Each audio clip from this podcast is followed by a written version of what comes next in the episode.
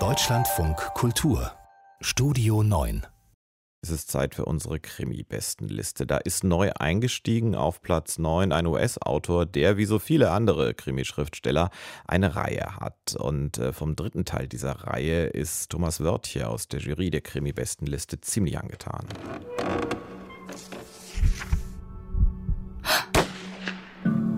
Neue Krimis. Castle Freemans neuer Roman Herren der Lage spielt wie zwei andere in Cardiff in Vermont. Wir kennen die Gegend, da wohnen ziemlich kauzige Menschen und dort obwaldet vor allem der Sheriff Lucian Wing. Lucian Wing ist berühmt für seine Deeskalationsstrategie, auch wenn er manchmal dann aussieht wie der letzte Depp. Aber das macht ihm nichts. Und ansonsten möchten die Leute in Ruhe gelassen werden in ihrem Dorf.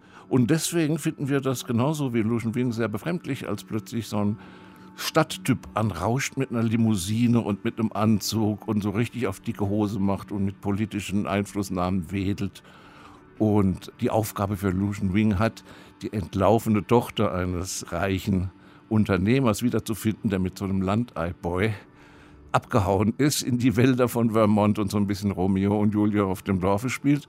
Lucian Wing weiß natürlich genau, Darum geht es nicht wirklich und versucht auch das junge Paar aus der Schusslinie zu bringen. Und es eskaliert natürlich, es tauchen Typen mit Pistolen auf.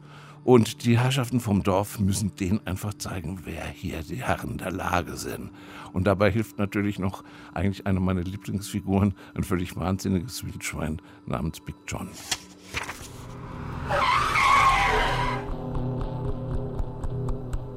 Das Schöne an Castle Freemans Romanen um Lugenwing ist in ihrer Lakonik. Das ist alles sehr komprimiert, das ist auf den Punkt, da ist wirklich eine Pointe, eine Pointe und ein Witz, ein Witz und das ist nicht albern.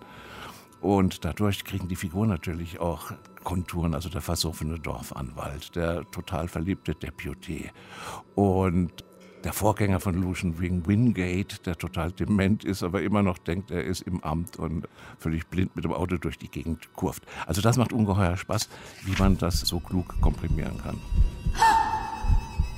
Das Schöne an Herren der Lage ist, dass es einfach ein Kriminalroman vom Lande ist und kein Country Noir. Country Noir ist so ein Etikett für alles, was so lamoyant, pessimistisch daherkommt, weil alles ganz furchtbar ist und auf dem Land ist alles noch ganz viel furchtbarer. Und genau das macht Castle Freeman nicht, sondern er zeigt, das Land ist kein Ponyhof sozusagen, sondern die Leute haben Probleme, aber sie wissen mit diesen Problemen umzugehen. Und diese Probleme kann man mit sozialer Kreativität sehr schön lösen.